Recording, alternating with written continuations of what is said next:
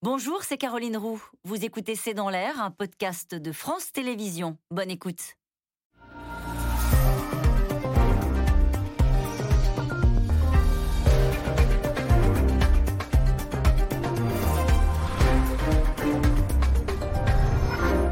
Bonsoir à toutes et à tous. Situation sanitaire alarmante dans les Antilles françaises, tout comme en Polynésie, où les écoles doivent refermer à peine deux semaines après la rentrée des classes, avec couvre-feu dès 20h.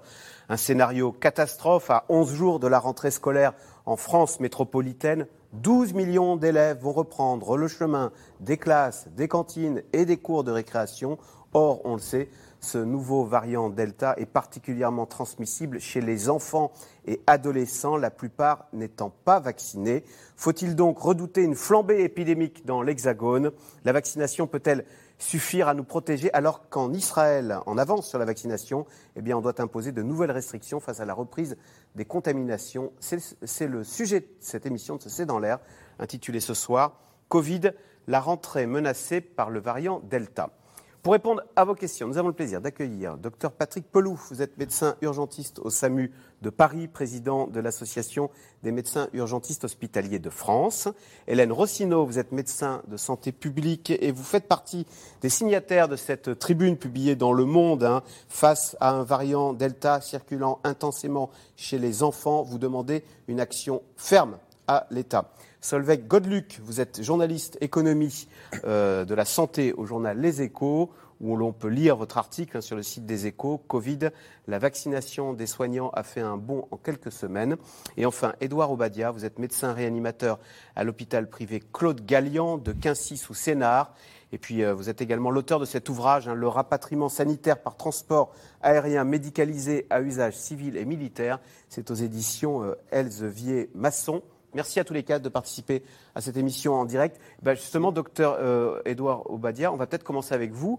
Euh, on sait qu'on on vient de repasser au-dessus de la barre des 10 000 euh, patients Covid à l'hôpital. Typiquement, ou pour illustrer ça, comment ça se passe dans votre hôpital, à l'hôpital Claude Gallien Oui, il y a le retour des patients Covid. Est-ce que le profil est le même? Oui, il y a le retour des patients Covid. Il y a tous les jours des nouveaux patients qui nous sont proposés en réanimation. Le profil n'est plus le même. Ce sont des patients jeunes, entre 25 et 45 ans. Ce sont des patients quasiment exclusivement non vaccinés.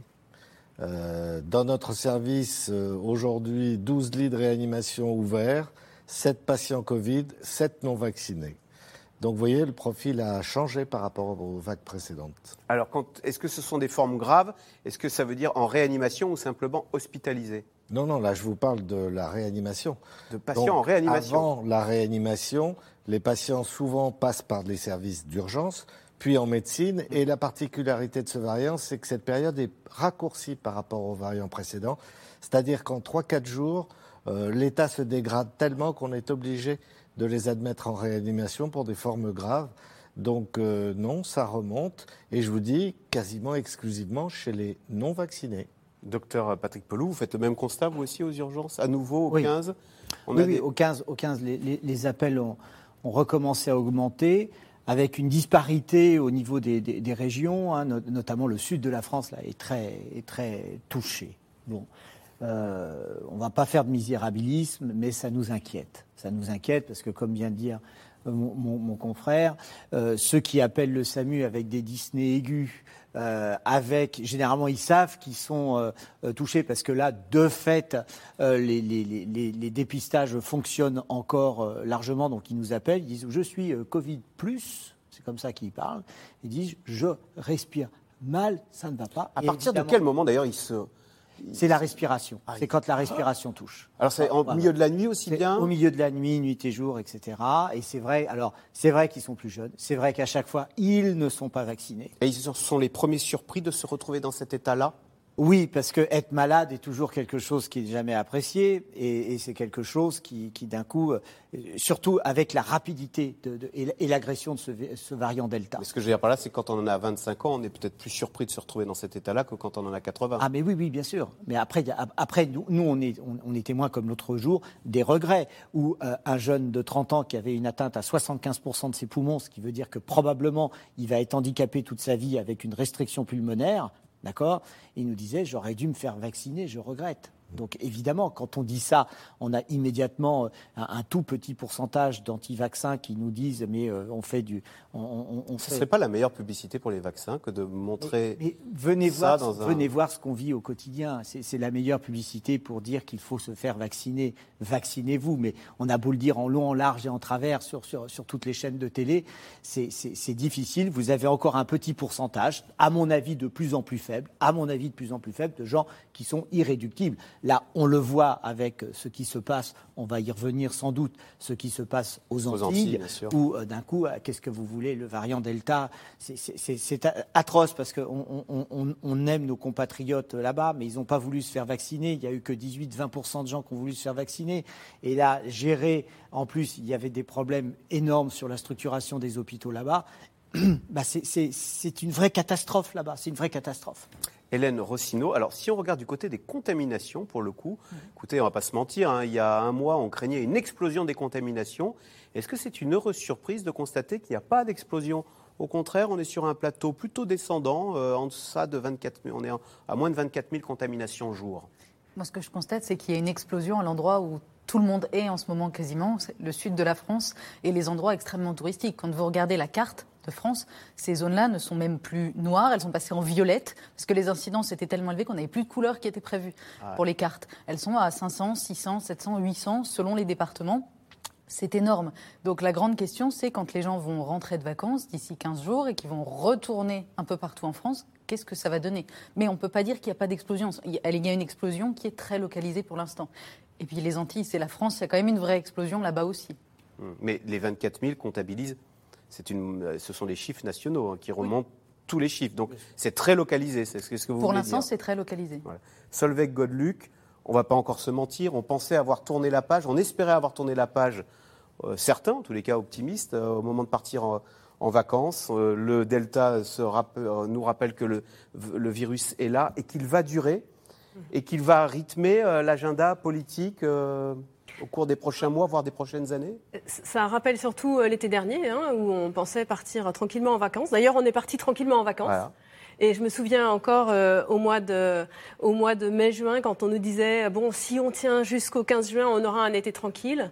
Et euh, bah, ce virus se joue de nous, et à chaque fois, tout change, toute la situation change entièrement, et c'est ce qui s'est passé. Alors, J'aurais toutefois un bémol. Ce n'est pas la même chose que l'été précédent. C'est-à-dire qu'effectivement, les chiffres de contamination montent très vite. Euh, mais l'hospitalisation est quand même décorrélée, en métropole du moins. Alors, ce n'est pas du tout le cas dans les, euh, Antilles. Mais euh, là, je dirais, enfin, on parlait de publicité pour la vaccination. effectivement, quand on a 20 à 30% de taux de primo-vaccination en Martinique, en Guadeloupe, etc., l'hospitalisation monte beaucoup plus vite. Et on ne voit pas la même chose en métropole. Donc ça, c'est quand même quelque chose d'extrêmement rassurant. Et pour moi, c'est un message d'espoir. Ça ne veut pas dire qu'on est sorti, qu'on est tiré d'affaire. Euh, je pense que l'automne va être difficile à gérer avec la rentrée des classes, etc. Et surtout, euh, je suis pas, c'est pas, mon idée à moi, c'est ce que disent beaucoup de gens. Ça va devenir endémique, c'est-à-dire qu'on va encore avoir, le, gouvernement prévoit pour l'année prochaine encore un budget de quasiment 2 milliards pour les, vaccins. On va continuer, on va devoir se, se vacciner, on va devoir euh, se tester, on va devoir vivre avec des mesures barrières et des gestes barrières pendant encore un certain temps. Alors, confinement prolongé en Nouvelle-Zélande, nouvelles restrictions aux États-Unis, inquiétude générale au Japon et dans les pays d'Asie. Le variant Delta ne laisse aucun répit sur le front du Covid. En France, c'est la situation, on l'a dit, en Guadeloupe, en Martinique et en Polynésie qui est la plus préoccupante. Sujet de Paul-Rémy Barjavel, Michel Bouilly et Mélanie Nunes.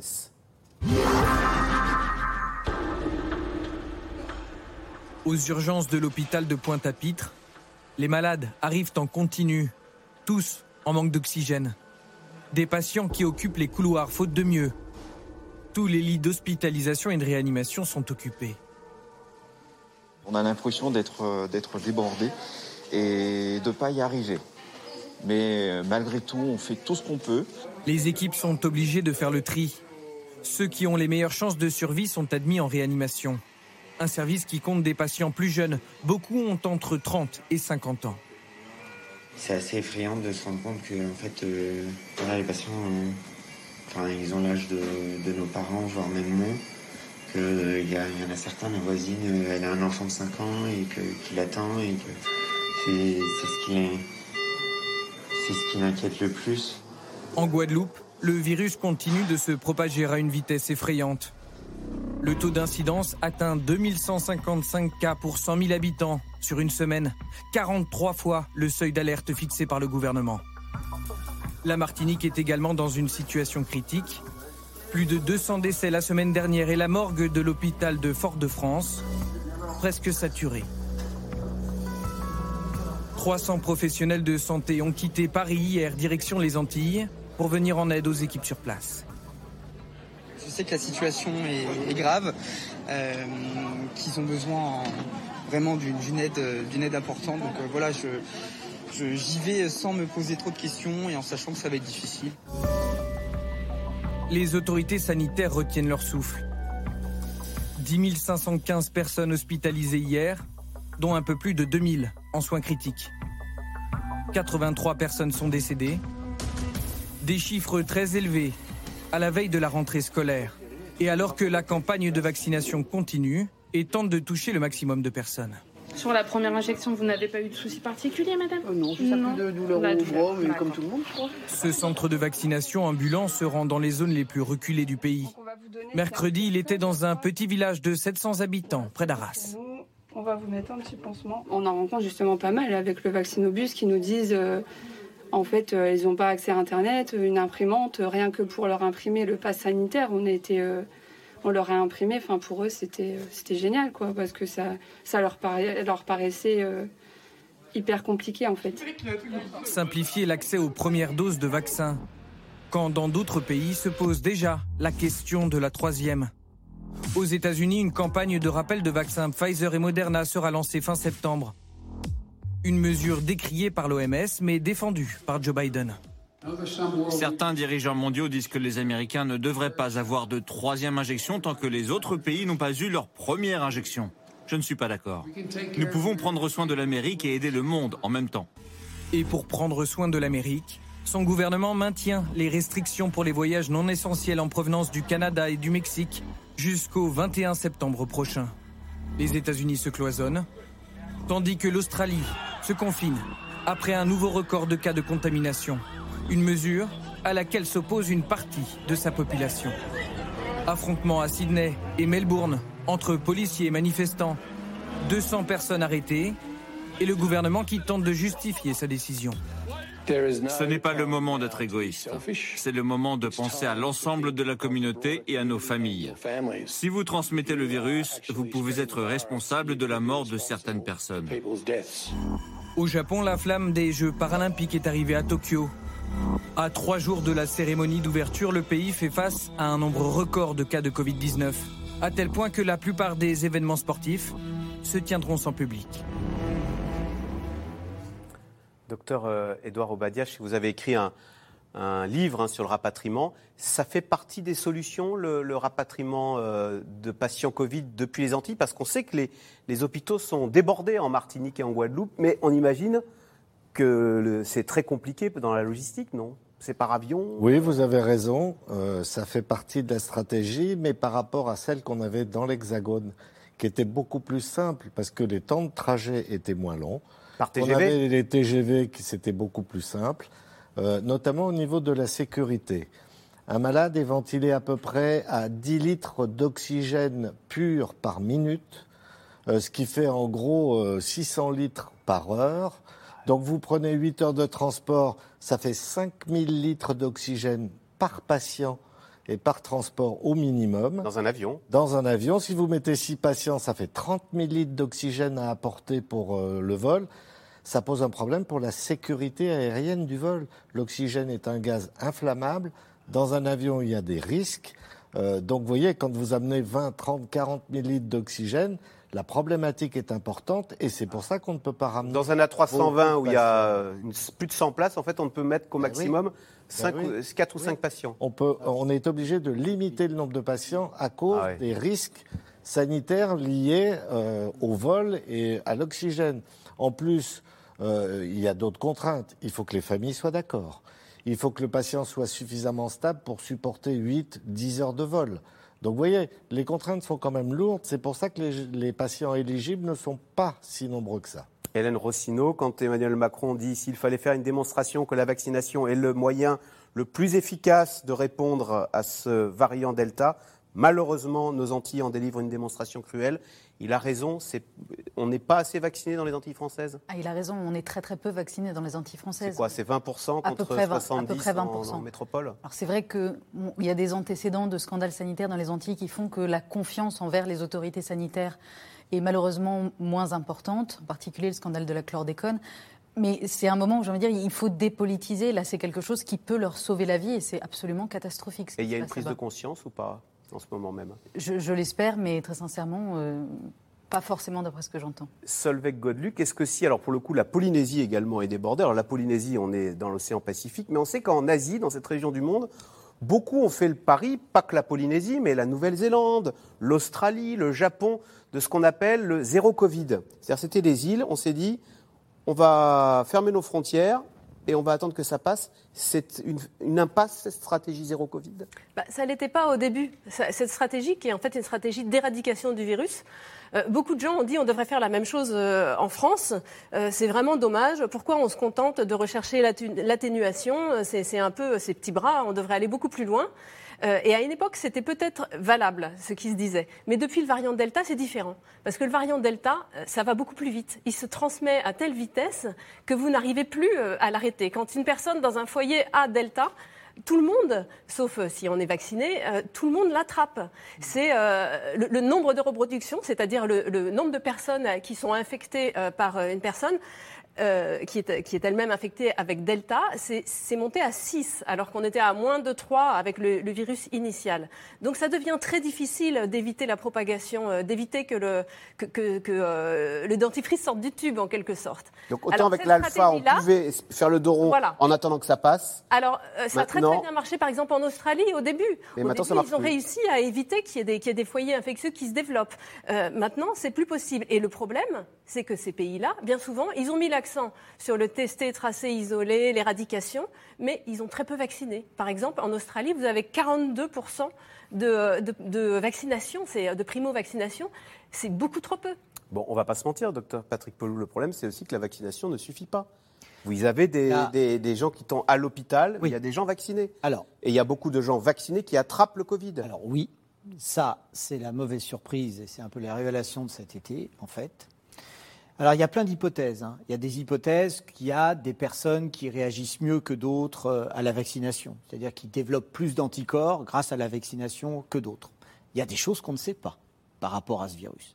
Mais ce qu'il y a de sûr, ce qui est quand même assez important à voir, c'est que, et ça, ça a été démontré par une étude dont on a parlé euh, dans une précédente émission ici, c'est que en fait, le vaccin atténue et quasiment fait disparaître les formes sévères. C'est-à-dire ah. qu'en effet, vous pouvez choper le delta, avoir la Covid sous une forme symptomatique qu'on appelle infectieuse, mais qui ne va pas aller jusqu'à la réanimation. Donc c'est là où il faut quand même, faut, faut pas être désespéré. On a des armes. Deuxièmement, deuxièmement, on a su et on sait mieux se battre par rapport à cette maladie. C'est ce que, d'ailleurs, c'est le bénéfice qu'il y a et qu'il faut espérer et que nos compatriotes euh, des Antilles vont en bénéficier. C'est-à-dire qu'on sait qu'il faut retarder l'intubation, il faut faire une oxygénation massive, il faut utiliser les anticoagulants parce que ce satané virus entraîne des ovulis pulmonaires massives, il faut protéger les poumons avec de bonnes hydratations. Donc on a plein, plein d'éléments. Et puis manier les corticoïdes. On peut espérer qu'un jour, d'ailleurs, on arrive à traiter les, les symptômes. Euh, oui. faire, ce n'est que le Covid. Oui, oui, oui, oui, oui.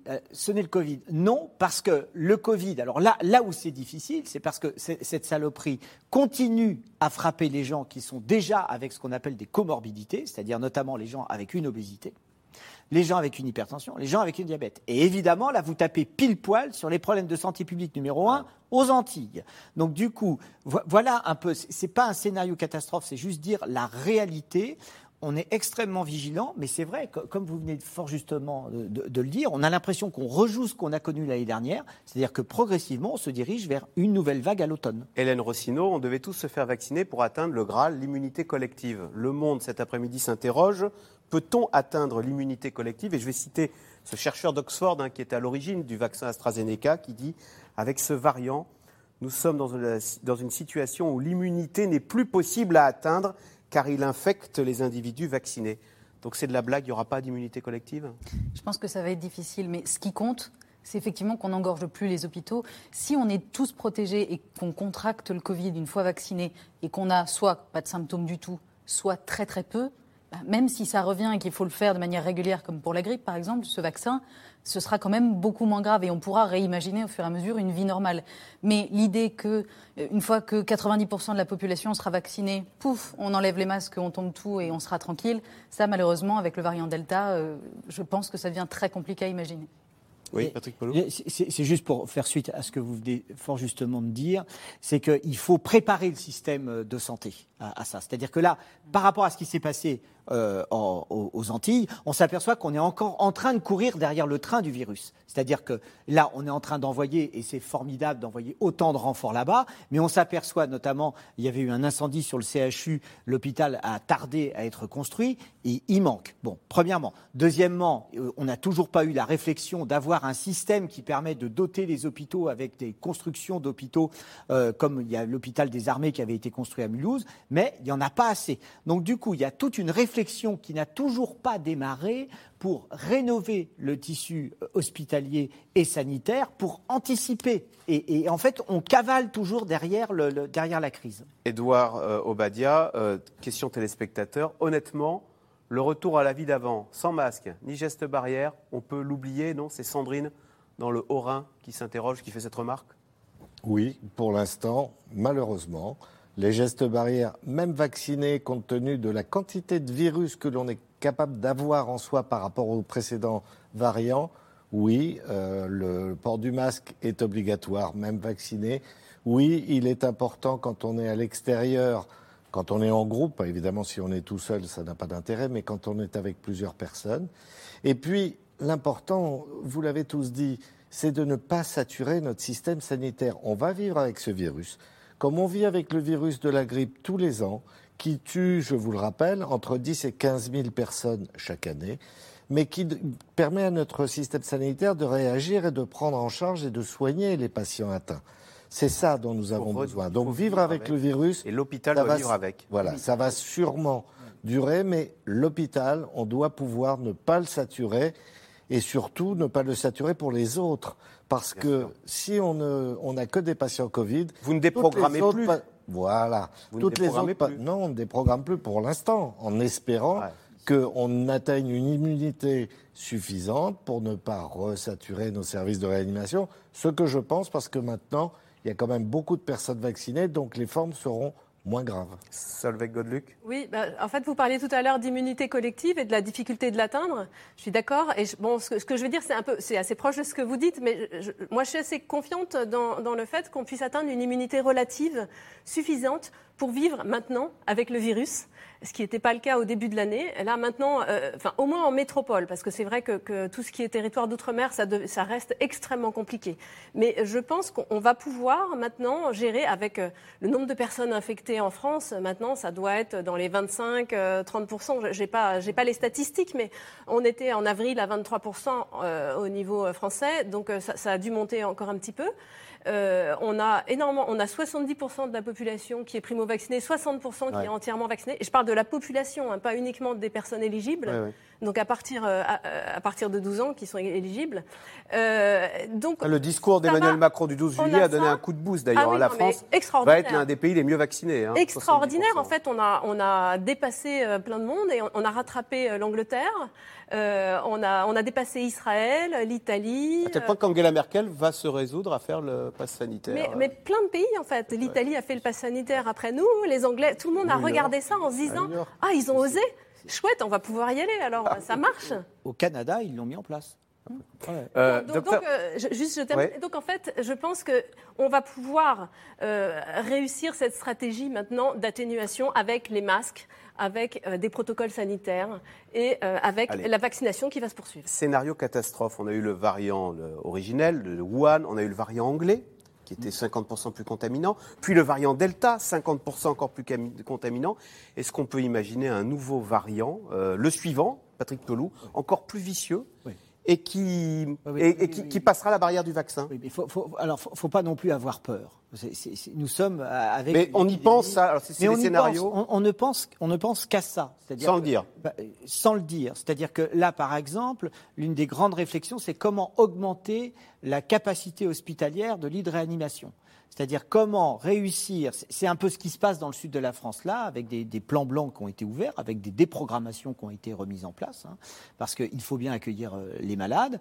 Et donc ça veut dire toute une politique par rapport aux capacitaires des hôpitaux et comment les hôpitaux sont en train de de, muter en quelque sorte par rapport à cette épidémie. Parce qu'en effet, on a ça à l'esprit. On se dit, est-ce que si jamais il y a un variant qui arrive et qui casse le code du vaccin et, qui, et on repart à zéro. Donc ça voudrait dire qu'à ce moment-là, il faudra que les chercheurs réidentifient ce nouveau variant, fassent un vaccin qui colle avec le variant et revacciner. Ce qui veut dire que là, on repart sur l'organisation du système de santé. Ça veut dire que tout ce qu'on a monté pour vacciner, il va falloir le pérenniser. Parce qu'en effet, la question qui va se poser, pour faire suite à votre tribune, ça va être de vacciner les enfants. Parce que imaginez si jamais le scénario catastrophe commence à toucher les enfants, comme vous l'avez fort bien dit dans votre tribune, mais la population ne l'acceptera pas. On sera traumatisé. On sera traumatisé, ce qui veut dire qu'il faut préparer le système de santé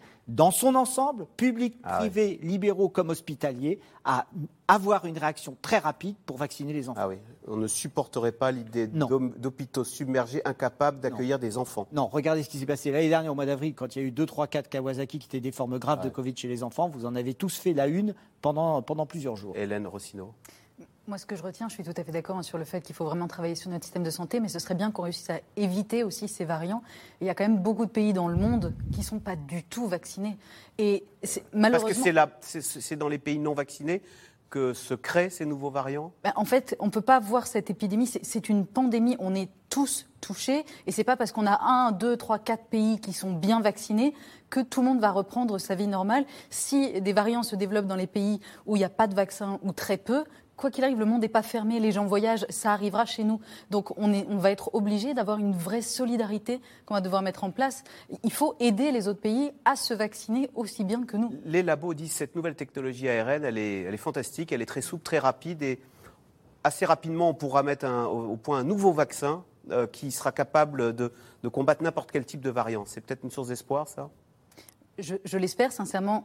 J'ai envie de dire j'attends de voir, mais j'ai pas vraiment envie de voir parce que ça voudrait dire qu'on aurait un variant euh, beaucoup plus fort. Mais vraiment, l'important c'est d'aider tout le monde à se faire vacciner. Docteur Edouard Obadia, on sait qu'on dit que le variant Delta, évidemment, il cible en France les enfants qui sont peu vaccinés. Mmh. Certains terminent à l'hôpital et certains développent des, formes graves. Il y a, malheureusement, on le sait. Malheureusement, oui.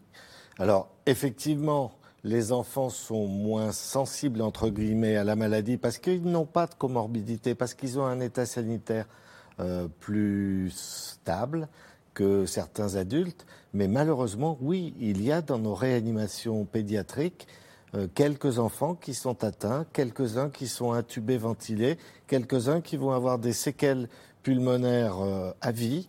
Donc, euh, effectivement, oui. on en voit dans les hôpitaux américains. Oui, on en Il y a une étude qui montre que 1,9% euh, on en des voit enfants. Dans les hôpitaux français. Alors, vous aviez raison tout à l'heure en disant c'est une pandémie.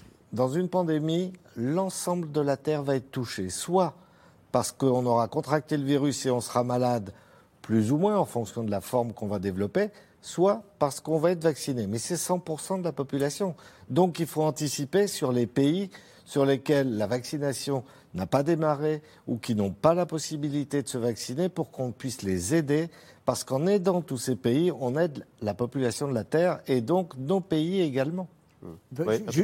juste un mot, il faut que les femmes qui sont enceintes se vaccinent. on a des cas de nouveau-nés qui sont contaminés parce que la maman a attrapé le Covid, elle contamine le nouveau-né, Ah ouais. et ça, on ne sait pas où on va. hein.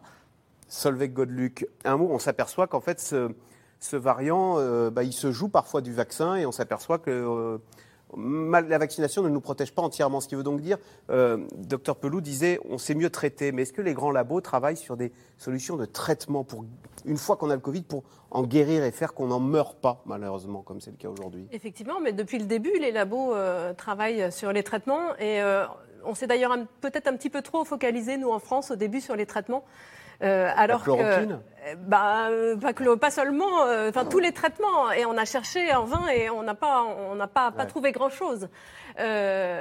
alors que, que, en fait, l'espoir dans des pandémies comme ça, c'est avant tout dans, dans le vaccin. C'est quand même quelque chose Eh ouais. d'extraordinaire ce qu'on a trouvé. Mais bien sûr, ils continuent à, à- à chercher euh, dans ce domaine. Je crois qu'il y, a des, euh, il y a des résultats assez intéressants euh, sur des traitements préventifs, euh, nouveaux. Euh, après, sur le curatif, on est quand même. euh, Enfin, là, c'est les médecins qui en parleront le mieux, hein, mais sur le curatif, on a quand même encore assez peu de.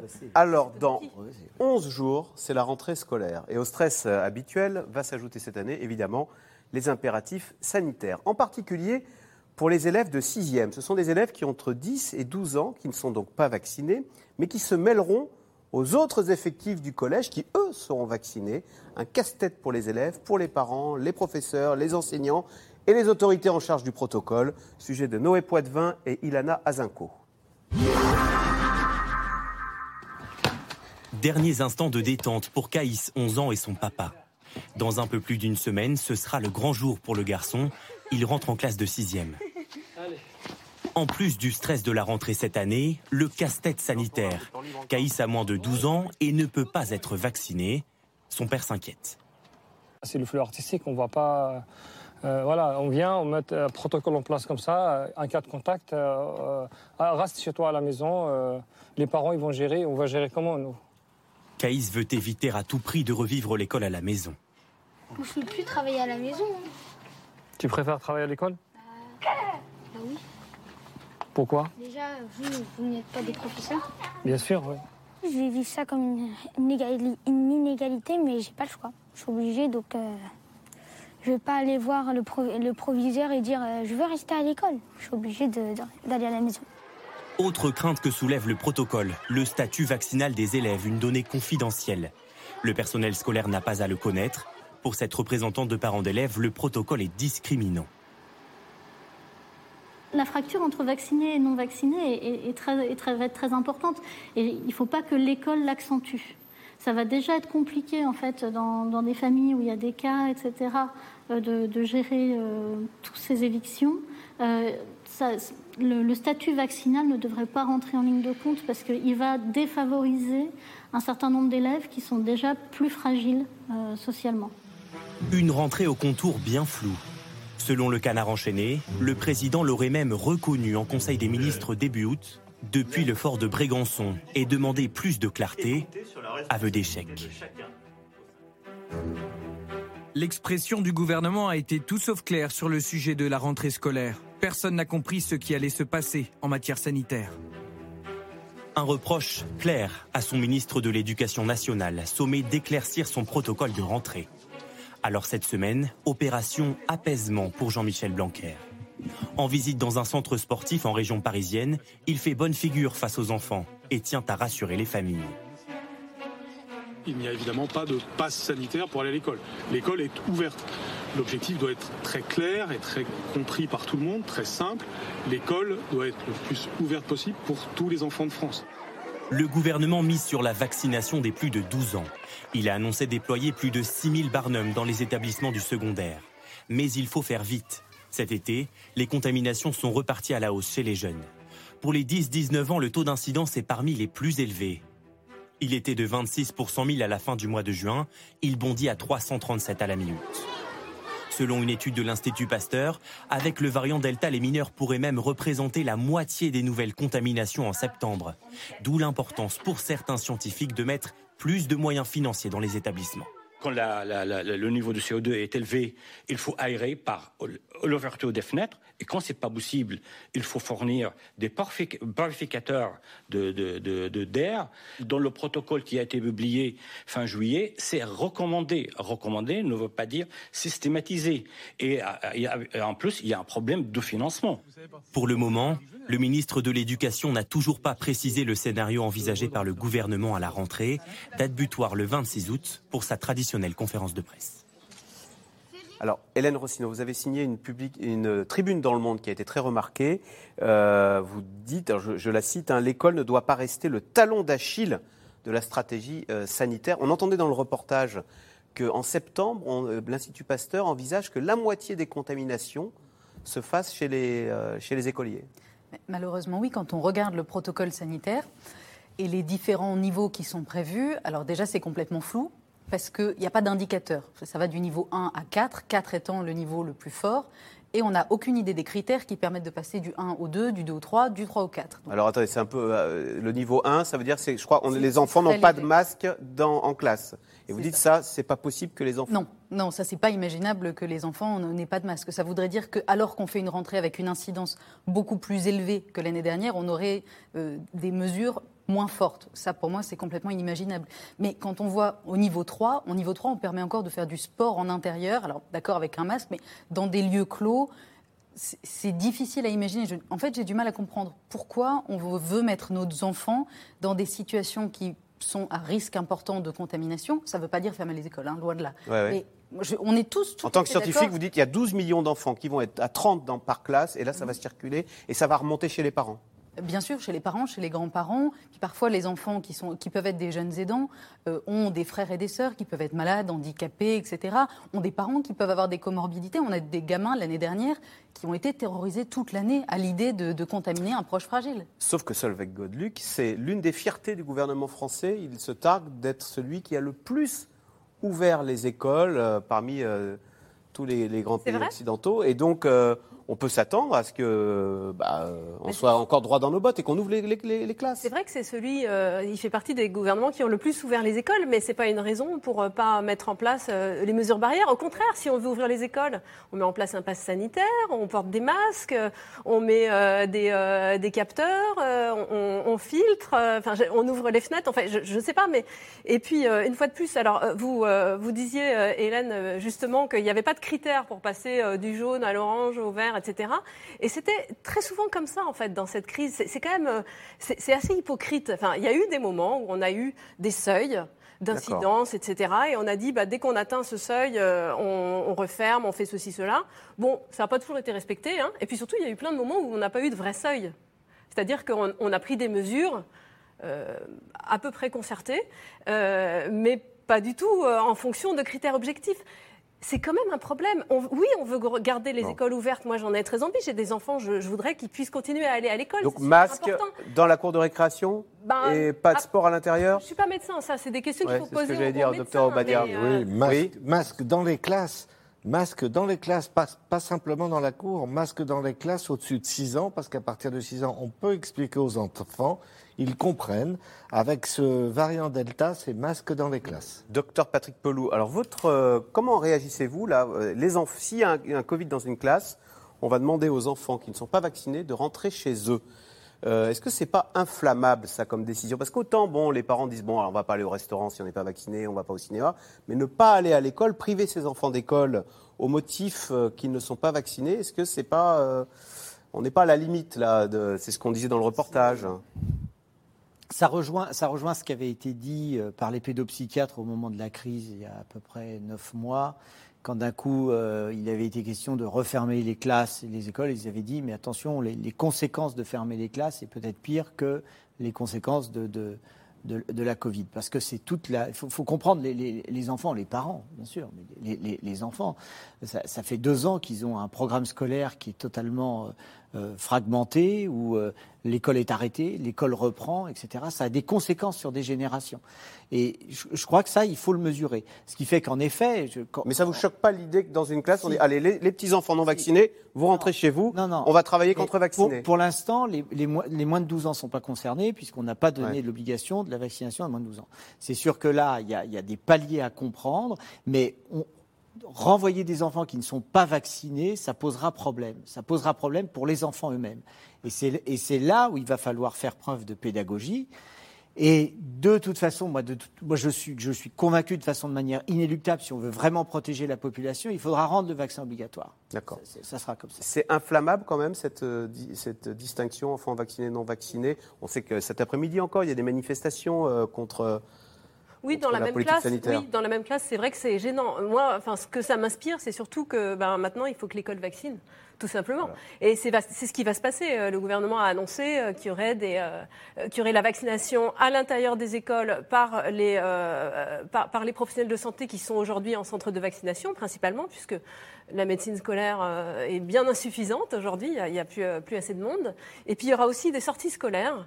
Euh, au lieu euh, d'aller euh, visiter un château, on ira visiter un centre de vaccination et on se fera vacciner. Donc bah, j'espère que ça va marcher. On, faisait comme ça dans l'ancien temps. Hein. Dans l'ancien temps, on vaccinait à l'école. Docteur Obadia, les enfants de moins de 12 ans d'ailleurs, est-ce qu'ils attrapent eux aussi le Covid Et il faudra, on sait qu'aux États-Unis, on commence à réfléchir à vacciner les enfants de moins de 12 ans. Oui, bien sûr, ils attrapent. Comme je vous l'ai dit, on a des enfants de 4-5 ans qui sont en réanimation. Heureusement pas nombreux, mais oui. Donc, Alors qu'est-ce qu'on attend pour vacciner les moins de 12 eh ben, La vaccination va se poser, mais va se poser avec des critères de sécurité. C'est-à-dire qu'on attend la sortie des études qui vont sortir là au, niveau du mois de septembre pour savoir comment vacciner ces enfants.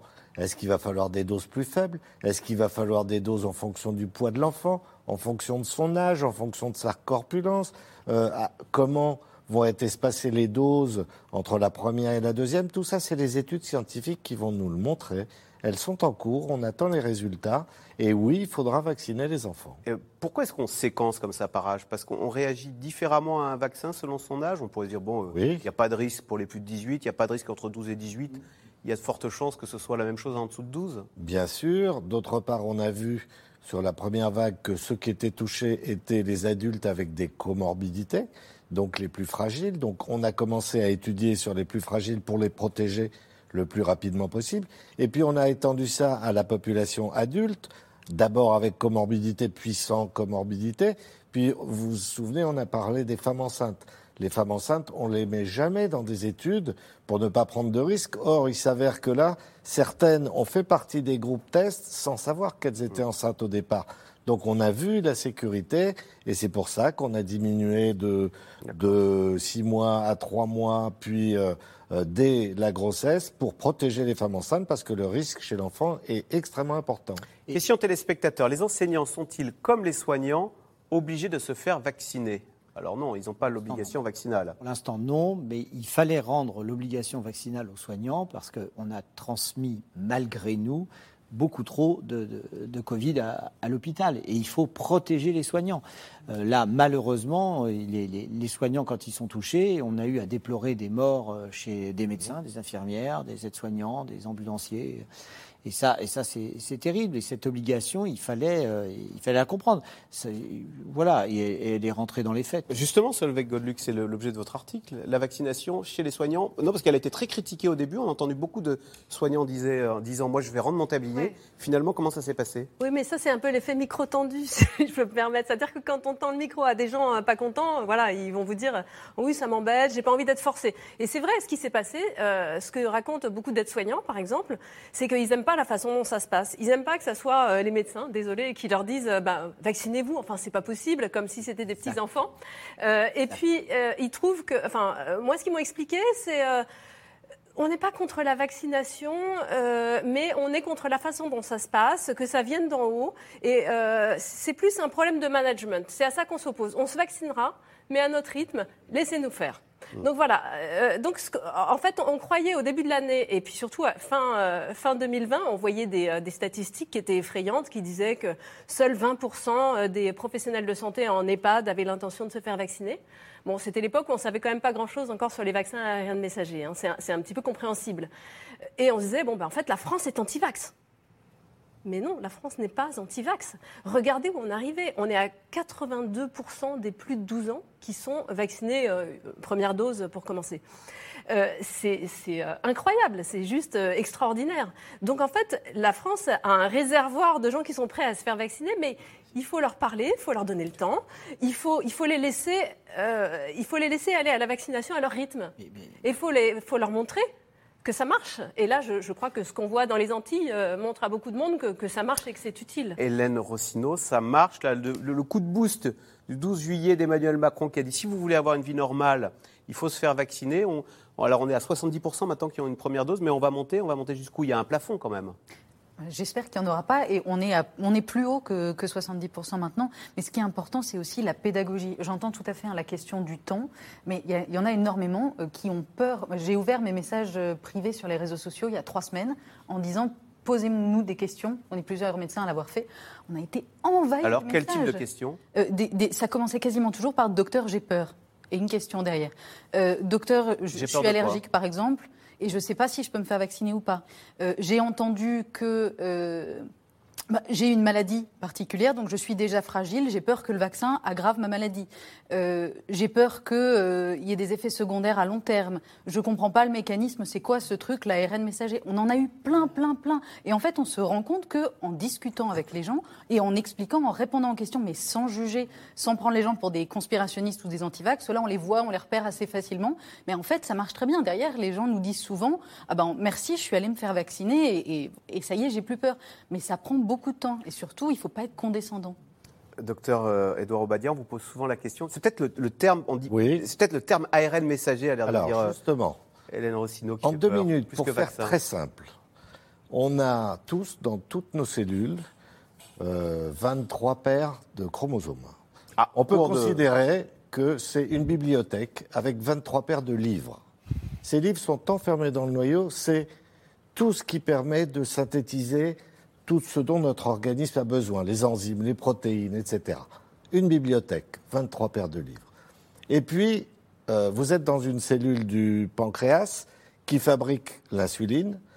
Euh, on va prendre dans cette paire de livres, dans ces paires de livres, la recette de l'insuline. Il y a une page, ce qui est la recette de l'insuline. L'ARN messager va le photocopier et on va la mettre en œuvre. Et voilà comment on fabrique l'insuline. Avec euh, le Covid, c'est la même chose. On a dans nos cellules de quoi euh, coder pour la fabrication de protéines. L'ARN messager, il va coder pour la fabrication d'une protéine qui se trouve à la surface du virus. Une page d'un livre photocopié. Mais on peut l'entendre, ce, discours, euh, parce qu'on va vous dire, c'est une technologie. Mais oui. C'est une technologie, on n'a pas de recul. C'est ce, ce qu'on dit. on, a, on, a, du recul. on a en fait, ans de recul. C'est la recherche pour combattre le sida qui a conduit tout ce développement-là. Ça, fait D'ailleurs, il va y avoir un vaccin ARN Probablement, probablement. Et puis en plus de ça, en plus de ça, c'est pas c'est pas moi qui le dis, ça a été dit par des chercheurs. Très probablement qu'on va avoir des vaccins contre des cancers grâce à l'ARN messager. Mais juste pour revenir à ce que c'est le côté positif, la technologie fait un bon. Oui, hein. oui. Mais euh, moi, j'ai fait comme vous sur Instagram, j'ai fait des lives et j'ai répondu aux gens. J'ai eu des milliers de personnes qui se sont connectées et c'est vrai que d'un coup, il y a eu des remerciements incroyables parce que d'un coup, en effet, c'est aussi à nous de descendre sur les réseaux sociaux. On se prend des coups, des insultes, des menaces, etc. Comme d'habitude, ça, bah ça, c'est normal. Mais c'est à nous de descendre et de faire l'effort. Et, et c'est là, et par rapport à ce que vous disiez, c'est très important de voir qu'on a un peuple qui est vaillant, on a un peuple qui obéit. Souvenez-vous les polémiques en disant oh là là les gestes barrières les Français jamais ils vont les faire. Le confinement les Français jamais pas du tout. On a respecté le confinement, on a respecté les gestes barrières. On nous a dit au début de la vaccination oh là là mais nous sommes un pays complotiste, les Illuminati etc. Jamais les vaccins. On arrive à 80%, on va probablement arriver dans certains cas à 100%. Voilà, on est un peuple vaillant, courageux et qui finalement obtempère. Et, et ça, c'est très positif parce que la partie n'est pas terminée. Eh ben voilà, c'est dit. Alors, malgré tout, je veux... c'est la déception de l'été, c'est que le Delta a fait euh, reculer un pays en pointe dans la vaccination comme Israël. On se rappelle de l'abandon du masque à la mi-juin, des restaurants qui rouvraient, hein, du retour à la vie d'avant. Bah, depuis quelques semaines, le nombre de contaminations explose en Israël ainsi que les hospitalisations de personnes déjà vaccinées. Alors le pays tente de conserver son avance en autorisant une troisième dose. Vous voyez ce reportage à Tel Aviv de Laszlo Gelabert et Stéphane Lopez. Comme tous les soirs, les habitants de Tel Aviv se retrouvent sur la plage, sans masque ni distanciation sociale, comme un retour à la vie d'avant. Une liberté retrouvée en mars, lorsqu'Israël devient le premier pays au monde à lever toutes les restrictions sanitaires. Mais depuis, un invité surprise vient jouer les troubles faits. Le variant Delta, qui fait planer sur l'État hébreu la menace d'un quatrième confinement. Une menace qui inquiète tout particulièrement Roy Zanzouri.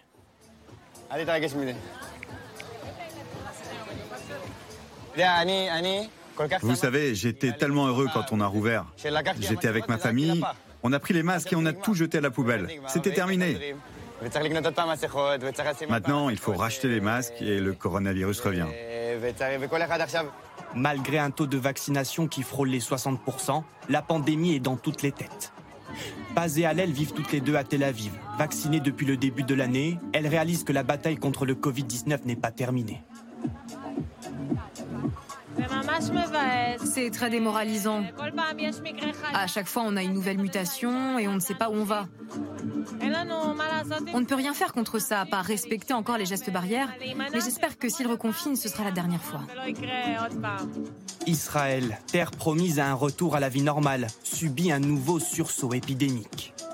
Depuis quelques semaines, le nombre de contaminations explose. 8413 cas enregistrés, l'équivalent de 63 000 contaminations en France, un record depuis le mois de février.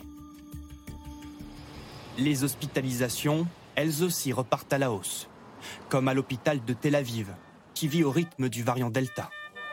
Parmi les soignants de ce service Covid, Ronnie Biran. En quelques jours seulement, cette médecin a constaté une augmentation des admissions.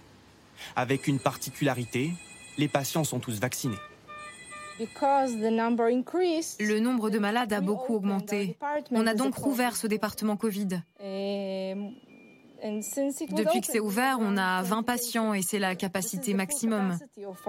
On ne peut pas en avoir davantage. C'est inquiétant parce qu'avant, on pensait que les deux doses donnaient une protection complète. Mais on réalise que non. Selon une étude américaine, la vaccination empêche les formes graves du Covid, mais elle ne protégerait pas assez contre les risques d'infection. Face au variant Delta, Moderna serait efficace à 76%, contre 42% pour Pfizer.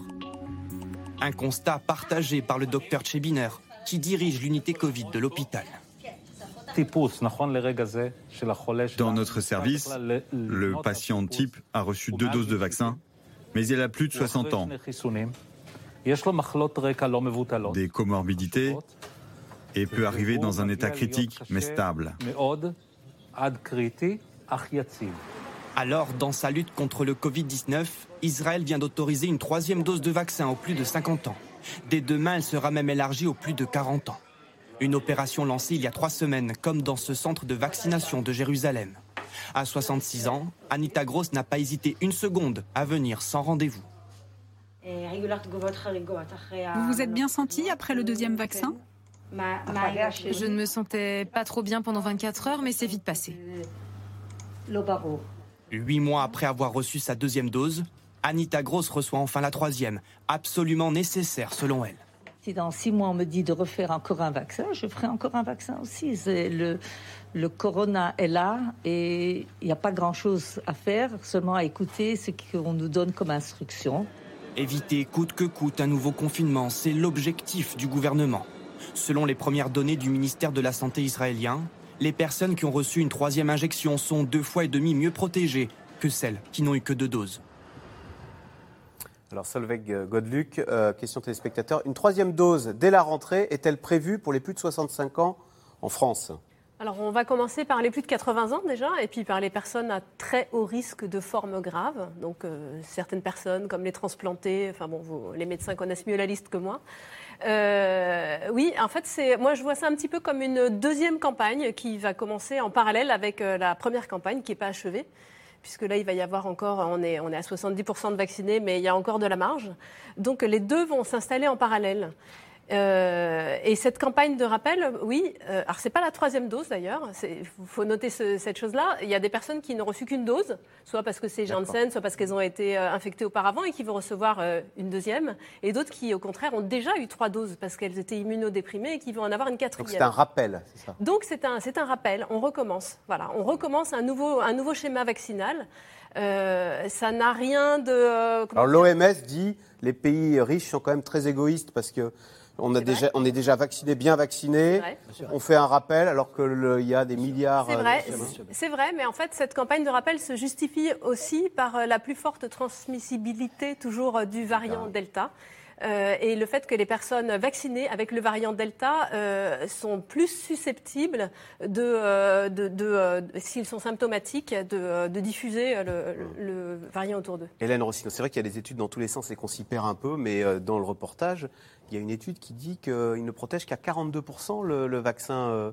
Contre les infections. Pfizer. Et d'ailleurs, au passage, le vaccin Moderna protégerait mieux Contre les infections Voilà, contre les infections, et c'est la différence, c'est vrai qu'on entend plein de chiffres différents. Cette étude-là, elle était contre le fait d'attraper le Covid, en tout cas d'être infecté par le Covid. Et nous, nos chiffres, l'efficacité dont on parlait beaucoup, 90%, c'était contre les formes graves. Et pour moi, c'est le chiffre le plus important à retenir.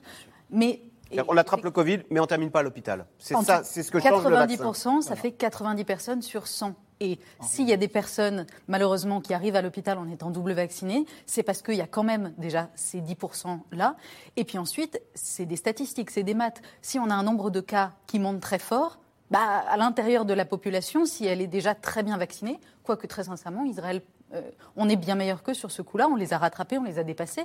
Ils sont qu'à 65% de couverture, donc il y a quand même euh, encore de la marge. Mais les personnes vaccinées, c'est normal à un moment qu'elles contractent aussi euh, le virus. C'est juste des stats. Docteur Obadia, on fait un rappel parce qu'on a moins d'anticorps. Est-ce qu'il y a pas, est-ce qu'on peut, on peut savoir là, moi, si j'ai été doublement vacciné, si en fait mes anticorps sont élevés ou s'ils sont bas, et si j'aurais besoin d'un rappel, parce qu'en fait, je suis plus protégé. Est-ce qu'on peut bien savoir sûr, Bien sûr, on peut savoir. Le dosage des anticorps se fait maintenant en routine dans quasiment tous les laboratoires. Et on a Comment ça marche alors bah, Alors, il y, a deux, il y a deux choses. Il y a le dosage pondéral, c'est-à-dire si vous voulez savoir exactement ce que vous avez comme anticorps euh, protecteurs des IgG, des IgM, ce, ce dosage-là se fait encore au laboratoire sur une prise de sang. Et puis vous avez le dosage des anticorps pour vérifier si vous avez déjà euh, été en contact avec le virus et donc si vous avez développé des anticorps parce que souvent, notamment chez les jeunes, il y a eu des formes asymptomatiques. Ah. Beaucoup ont été touchés et ils ne le savent pas et on ne le sait pas. Il y a plein de jeunes qui arrivent dans les centres de, vaccination qui ne savent pas qu'ils ont attrapé le Covid. Sûr, bien sûr, bien sûr. Une goutte de sang au bout du doigt. On dose vos anticorps pendant qu'on prépare la vaccination on vous fait votre première dose. Si vous avez des anticorps, on le sait tout de suite, et votre schéma vaccinal est terminé puisque vous avez eu vos deux doses. Donc il y a un jeune de 12 ans, il, a, il pense, il arrive pour la, sa première dose, vous lui prélevez une goutte de sang, vous dites mais tu as déjà eu le Covid, mon enfant, et donc on lui fait sa, piqûre et en fait euh, du coup il est entièrement vacciné. Ce test, on peut le faire dans les pharmacies, chez les médecins traitants, chez les infirmiers, dans les centres de vaccination. Il est ouvert maintenant, on peut le faire partout. Allez, tout de suite, on revient à vos questions.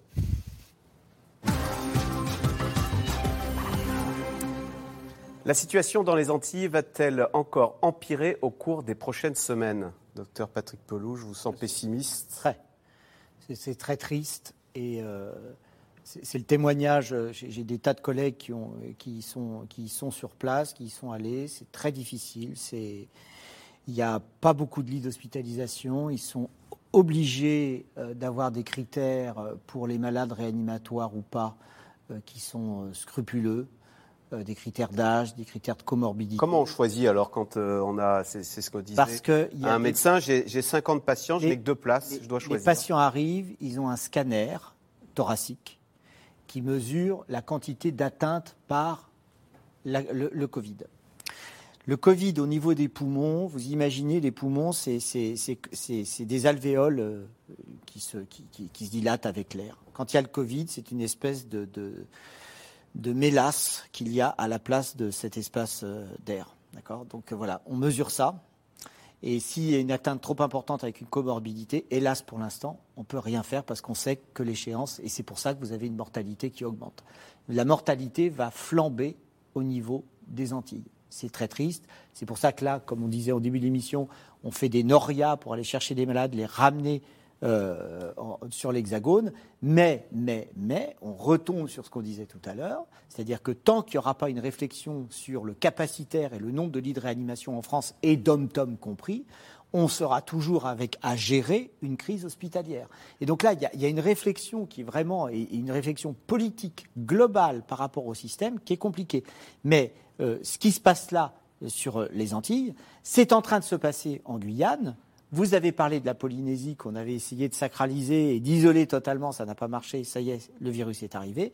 Et en effet, on ne sait pas où on va, mais c'est très inquiétant. Hélène Rossino, a-t-on une idée du nombre d'enfants et d'adolescents qui ont déjà eu le Covid? Parce que ça fait un an et demi maintenant que le Covid circule en France. Euh, non, non, non, on, ne peut pas, puisque pour ça, il faudrait faire des, tests sérologiques, dont ceux dont on parlait.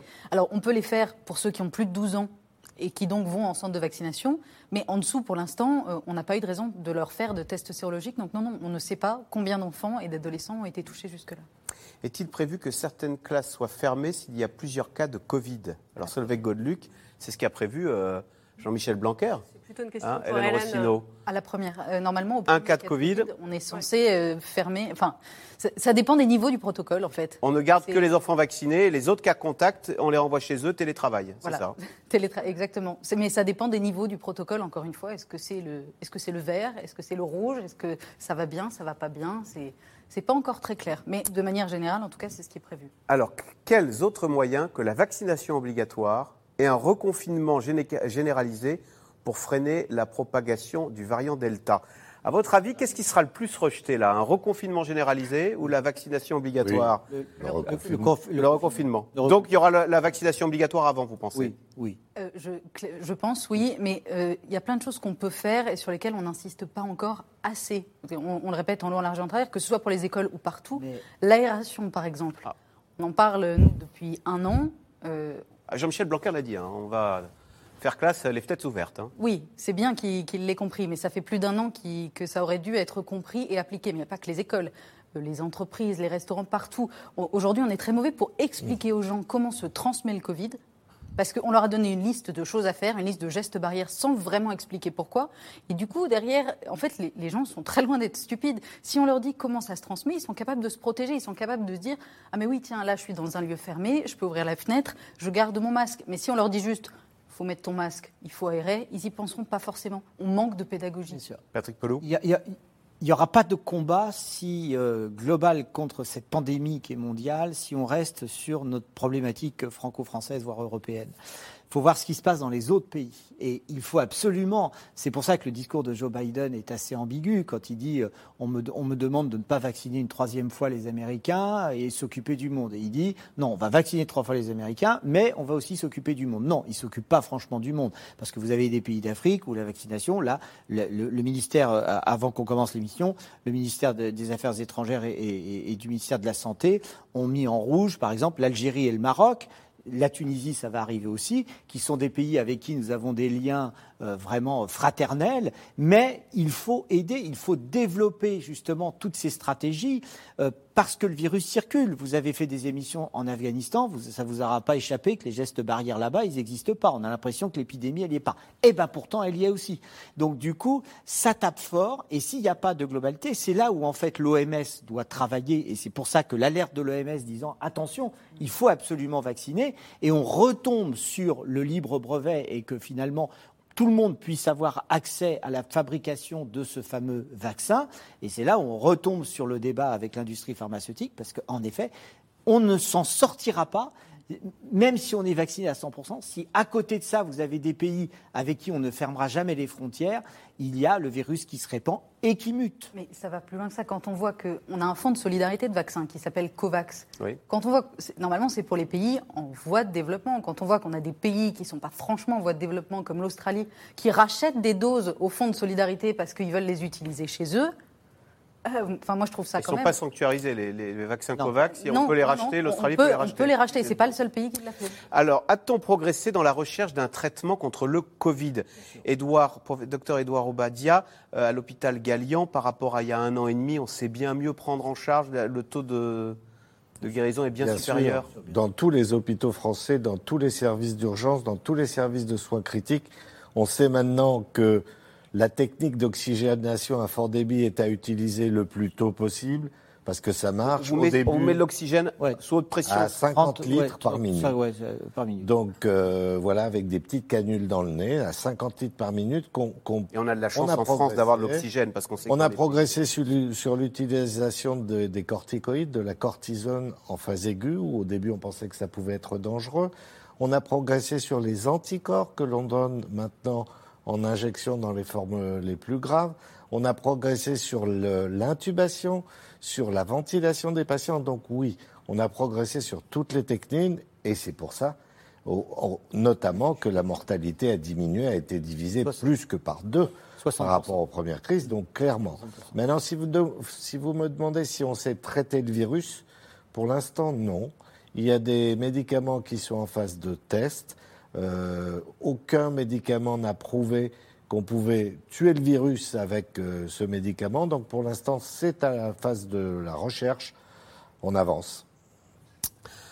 Aurons-nous tous droit à une troisième injection, alors ce qu'on appelle un rappel hein Si oui, combien de temps après la deuxième C'est Claudius qui s'interroge en Meurthe et Moselle. C'est- une question qu'on se pose tous.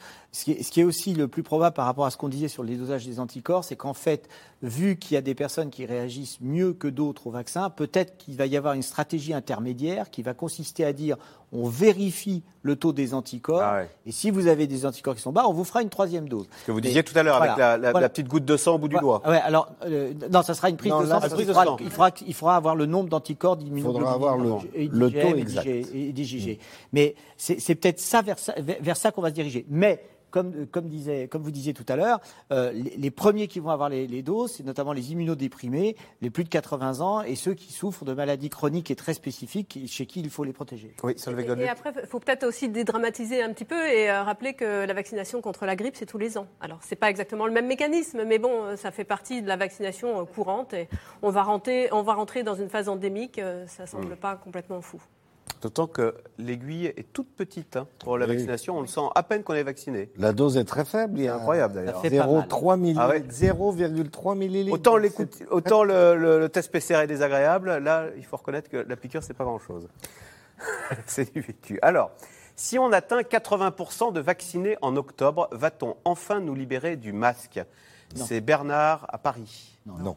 Alors, on va le remettre dans la rue, le masque, comme on... Il y a des, des départements qui l'exigent, hein, mais pas là, sur l'ensemble du territoire. C'est possible si ça reflambe. C'est possible si ça reflambe. Dans les zones de forte circulation des virus, même si on a moins de malades parce qu'on aura plus de vaccinés, euh, cacher- casser la chaîne de contamination passe par les gestes barrières. Donc, il y a le masque, il y a la distance, il y a l'aération des locaux. Tout à l'heure, vous en parliez pour les écoles, c'est extrêmement important d'aérer les locaux scolaires parce que ça peut faire passer des caps. Euh, et on parlait des purificateurs d'air, non, ça c'est une blague. Bon, alors on rentre pas là-dedans. Alors, quelle est la situation sanitaire au Royaume-Uni, Hélène Rossino, où le nombre de cas avait, avait baissé malgré le déconfinement? C'est vrai que le, le- le variant Delta, il, avait fait, il est apparu au Royaume-Uni de façon spectaculaire début juillet. Et puis finalement, ça s'est calmé. Un peu comme chez nous, d'ailleurs. Là, on a beau dire, on est en dessous des 24 000 contaminations jour. On n'est pas dans les 100 000 comme on le craignait euh, mi-juillet. Alors, ils sont aux alentours de 40 000 contaminations par jour, mais, mais il y a très peu d'hospitalisations et très peu de décès. C'est- Ça montre bien que la vaccination fonctionne. Bien sûr. Que ce soit le Royaume-Uni, que ce soit l'Islande, on a des pays qui nous montrent que ça fonctionne et à quel point c'est important. Non, c'est pas désespérant. hein. Vraiment, la vaccination fonctionne et on est en train de gagner la partie. hein. Y aura-t-il des centres de vaccination dans les écoles à la rentrée? Oui, Ah oui. oui, oui, oui, oui, oui, oui, oui, oui. Ça pas comme ça, mais. Bien sûr. Et alors, il faut l'autorisation d'un des deux parents qui suffit. Est-ce que d'ailleurs, ça peut créer des tensions dans le couple Oui, à partir de 16 ans, on n'a plus besoin de l'autorisation. Mais après... Ah, un enfant peut tout seul aller se faire vacciner Ah après bah 16 ans 16 ans, oui. Eh bien voilà, c'est la fin de cette émission. Merci d'y avoir participé. Un grand merci aux équipes d'ANP de nous avoir accueillis tout l'été. Un grand merci à Jacques Berline dont c'était la dernière émission ce soir. Lundi, vous retrouverez Caroline Roux pour une nouvelle saison de C'est dans l'air. Merci de votre fidélité. Bon week-end et vous restez sur France 5.